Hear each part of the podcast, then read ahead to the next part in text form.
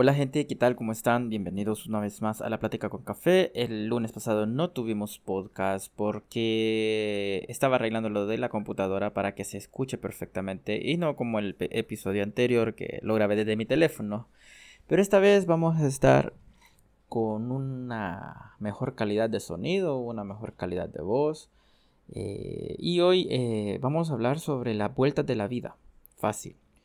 Eh, a veces nosotros este, tenemos como esa expectativa de que la vida nos va a tratar bien o en todo caso nos va a tratar mal. O sea, esperamos lo mejor o lo peor en distintas situaciones, ¿verdad? Pero también hacemos planes creyendo que todo, todo nos va a salir bien.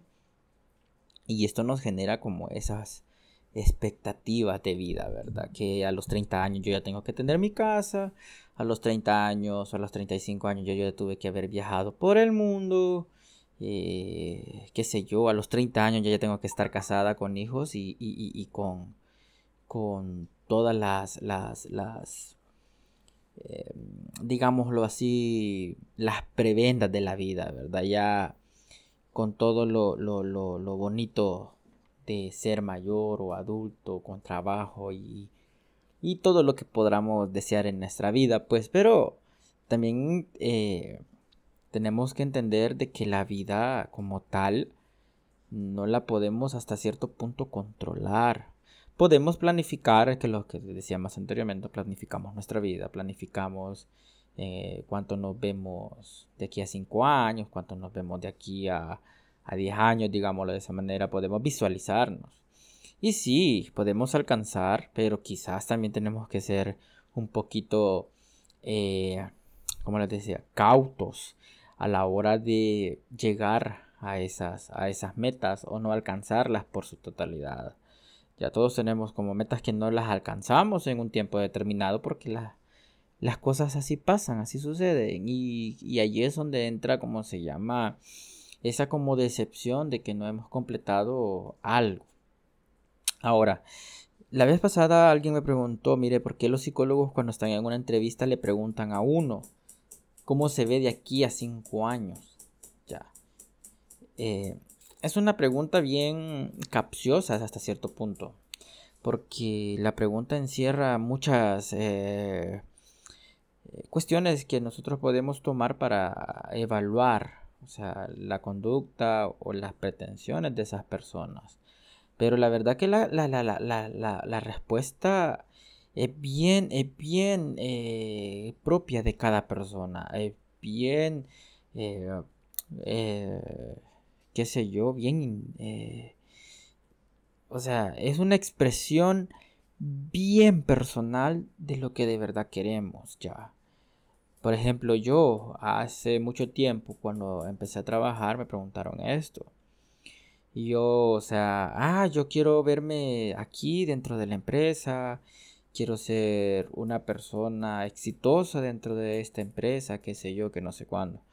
Pero la verdad que el, esa, esa visión, esa visión que yo di en esa respuesta fue, fue cambiando poco a poco, fue cambiando porque yo tenía otras metas más adelante, obtuve nuestras metas, nuevos sueños nuevas cosas que quería cumplir. Ya. Entonces, a la hora de, de, de, llegar a esos cinco años, o sea, yo ya no me miraba así, yo ya no sentía eso. Y de hecho, la persona que me hizo esas preguntas me dijo, en una evaluación que tuvimos dentro de la empresa, me dijo, ¿y usted todavía se ve con estas respuestas? Y yo le dije, no, la verdad que ya no. Mi, mi, mi manera de pensar mis metas y mis sueños han cambiado se han modificado ligeramente.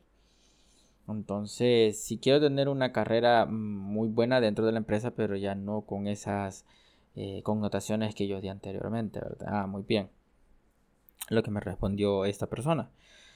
Y entonces yo me quedé como que, vaya, o sea, la verdad es que en el momento en que estamos, al momento de llegar a otro punto, o sea, en el momento en el que decimos esas cosas, al llegar o recorrer cierta parte de esos años y darnos cuenta que quizás eso no es lo que no queríamos, en realidad te hacen despertar ya, te hacen despertar de que la vida no se planea tan fácilmente como parece. Ya en las escuelas, en el colegio te enseñan a que tenés que estudiar, ser buena persona, ser destacado, ser este, eh, ¿qué te digo? Buen trabajador, o sea, una excelente persona, pero, y no, pero no te enseñan eso, no te enseñan a soñar, no te enseñan a identificar oportunidades, no te enseñan a entender que no vas a ser eterno en un solo lugar. No te enseñan a que el colegio se va a acabar y que tus metas y tus sueños pueden cambiar en el camino. Ya, o sea, para mí, para mí, encontrar tu vocación, encontrar tu vida en el, en el, en el colegio es como que una mentira, ya, una mentira. Si tenés la capacidad para hacer esto en el colegio, pero eh, en el futuro puedes este, perder el interés. ¿A qué voy yo con eso de, colegio y, digamos que en la adolescencia? Que nosotros en el, en el colegio o en la adolescencia nos hacemos ideas nos hacemos eh, ilusión de algo, pues, o sea, ya, ay, cuando salga de bachillerato, cuando salga del colegio, me voy a ir a la universidad y voy a estudiar, qué sé yo, ingeniería en computación, eh, mercadeo, eh, publicidad, seré el mejor diseñador gráfico que puede existir en el país. Entonces, lo que pasa es de que cuando vos llegas a esa carrera y te das cuenta de que todo, todo lo que te van a enseñar no te gusta, no te llena, no va con vos y ves el pensum de otra carrera que vos decías que jamás ibas a, a, querer, te das cuenta que todo lo que pensás es como que una ilusión. O sea, por eso decía que era una ilusión, nos ilusionamos con esa idea. Por ejemplo, yo tengo casos de amigos que, que, que, empezaron estudiando ingeniería en computación, porque son muy buenos, la gente muy buena en la, en la computación, son muy buenos con las cuestiones de la programada y todo. Pero que sean buenos y que esa sea su, su, su, digamos, una habilidad adquirida, no quiere decir que es lo que quieren hacer toda la vida. Ya. Conozco gente que, que es muy buena programando, muy buena eh, con todos los sistemas de computación, para no decir un montón de lenguajes de programación y cosas así, pero su, su, su, su gustos van más enfocados en las cuestiones mercado, de, de mercadotecnia. Ya tengo un amigo que es muy bueno, muy bueno en la computación también, es súper fuerte en esta área, pero él es, es, licenciado en letras. Ya, es un, es un hombre súper educado, es un hombre que tiene un léxico increíble. Es un hombre que devora libros toda la semana y todos los días. O sea, si es posible, lee todo. Todo, todo lo que tenga letras lo va a leer ese hombre. Y es muy analítico, muy analítico. Entonces el tipo es como que me dice, ¿verdad? No, es que sea, la computación, los programas y todo ese tipo de cosas lo domino perfectamente, me gustan y todo. Pero a mí dame un libro, a mí me encanta leer, a mí me gusta eh, eh, entender las letras, me encanta, eh, qué sé yo, o sea, las conjugaciones, las palabras, la, la manera de expresarse, o sea, escribir, o sea, el hombre es increíble, es increíble. Entonces es como que, mm, pero sos bueno en computación, o sea, ¿por qué no estudiaste eso? No, porque no es lo que yo quiero hacer. Es igual, a, eh, si me pongo en mi caso, o sea, a mí no me gusta hablar mucho de mí, pero eh, mi caso es como que toda la gente, no, hombre, vos en la computación y, dale, ¿por qué no seguís una carrera en computación? Bla, bla, bla, bla, bla, bla, bla, bla. Pues no, no me gusta. O sea, no es mi cosa. A mí me gusta interactuar con las personas, entenderlas, tratar con esas personas, eh, escuchar a la gente. Ya. Entonces era como que mm, me hice una prueba vocacional hace mucho tiempo y claro, ahí me apareció mi carrera, ¿verdad? Y yo dije, ok, esto voy a hacer. Esto es lo que quiero hacer, esto es lo que tengo que hacer. Ya, entonces es como, es como no hay que planear tanto la vida, o sea, deja que las cosas fluyan, deja que las cosas se den por sí mismas. Si vos forzas las cosas no salen bien, si uno fuerza la vida, eh, te vas a marcar porque vas a estar haciendo cosas que no quieres hacer. Cosas que a lo mejor, a lo mejor otras personas son buenas y les gustaría estar haciendo y tú estás ocupando ese espacio. No sé si me entienden ese ejemplo, pero es como, qué sé yo, nunca quisiste estudiar medicina y tuviste el chance de entrar a la universidad y te dieron como media beca y sacaste tu carrera porque la presión social y tus amigos, tu familia te dijo, pero a la, hora de la hora de enfrentarte con la realidad, a vos no te gusta ver sangre, a vos no te gusta ver enfermos, vos lo que quisieras estar haciendo es diseñando edificios. Ya. Entonces, y pasa, pasa aunque no lo crean, esto pasa mucho.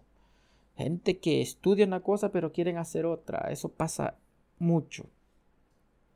Entonces, todo esto de los estudios y las cuestiones de los giros de la vida tienen que ver mucho, pues, porque las cosas no se planean, las cosas se van, se van dando porque sí, vas adquiriendo nuevas experiencias, vas entendiendo nuevas cosas, vas aprendiendo nuevas cosas y te vas dando cuenta qué son tus gustos y qué no, y qué llegas a conseguir, o sea, qué puedes llegar a conseguir, ser realista también con la vida.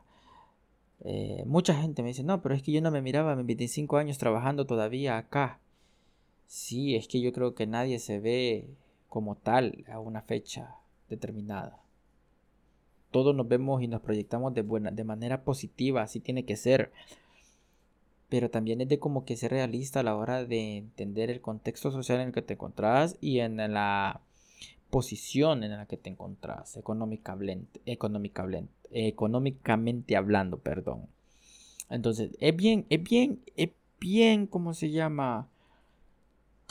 chocante a la hora de que nos damos cuenta de que aquello que habíamos creído que íbamos a hacer y que, y que tendríamos que haber alcanzado ya, eh, aún estamos rozando esos, esos, esos sueños. Entonces, ¿Cómo afrontamos esto?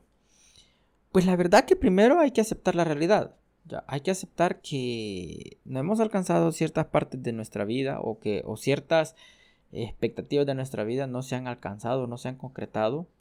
Em, tenemos que aceptarlo de la mejor manera y decir, ok, todavía no he alcanzado eso, pero yo sé que lo puedo alcanzar. Es una meta que no, no me afecta, digamos, en, eh, eh, en términos de largo plazo. Digamos que tú tienes una meta a tus 30 años y digas, a tus, a tus 30 años, digamos, yo a los 30 años ya tuve que haber viajado por lo menos a París. Tengo que ir a conocer la Torre Eiffel y quiero pasar una noche en esa maravillosa ciudad. Pero llegaste a tus 30 años y todavía estás trabajando y aún no tienes la capacidad para ir a ese país. Y te dices, ¿qué pasó? ¿Cómo dejé, ¿Cómo dejé pasar ese sueño? Pues la verdad es que allí es donde venís vos y te contestás, bueno, eh, París no se mueve, a menos que pase algo como que bien, bien espectacular y se vaya a mover París, ¿verdad? Y a Torre Eiffel se carga, o sea, pero París no se va a mover, París va a seguir allí, es algo que podés posponer, es algo que podés manejar, ya, algo que podés controlar porque París ahí está. Tal vez más adelante, con un poquito más de esfuerzo, vos puedes decir, tengo el dinero para irme a París. Voy a ir a París por lo menos una noche. Una semana, No importa. O sea, pero lo cumpliste. Ya. E igual con lo de una casa. A mis 30 años yo ya quiero tener mi casa propia. Pero como te digo, la, situación económica y la situación eh, eh, social no te lo permite. Pero una casa no se va a mover. Una casa puede seguir allí. De hecho, nuestra, nuestra situación económica puede mejorar a la hora de adquirir una nueva casa. Ya. Entonces, son cosas que tenemos que aceptar, que podemos entenderlas y decir, ah, ok, no lo pude hacer en, estos en esta época de mi vida, pero tendré la oportunidad de hacerlo más adelante. Primer paso es aceptar que, que, no lo hemos cumplido, pues, y no desesperarnos para alcanzarnos super, súper rápido, pues, o sea, sino que paso a paso, todo paso a paso. Quizás las escaladas de la vida eh, nos ayuden a entender esto, nos van a ayudar todavía más a que no todo se nos va a dar como quisiéramos. Otra cosa es igual con las carreras, con las carreras universitarias, es lo que les decía con los muchachos de, de colegio, cuando estamos en el colegio y nos vemos ya estudiando algo que no nos gusta. Y decimos, nada, es que voy a estudiar esto porque me han dicho que estudie esto, ¿verdad? Y voy a salir a los 25 años, quiero ya ser profesional. Pero se da la casualidad de que muchas personas nos encontramos en, la mera universidad y nos empiezan a llover como... No digo llover porque a esa edad es cuando más eh, oportunidades laborales existen. Entonces llega una persona y te dice, hey, fíjate que están agarrando gente para trabajar acá en tal pizza. Pues, la pizza. Ah, fíjate que están contratando para que trabajes en esto de restaurante. Ah, chivo, va. Y como hay dinero, a nosotros nos gusta el dinero, obviamente, ¿verdad? Ya vamos a sentirnos un poquito más fuertes, más independientes. Entonces la universidad va quedando como en un, no como en segundo plano, pero sí como en una especie de prioridad alta, pero a la vez debajo de tu trabajo, ¿verdad?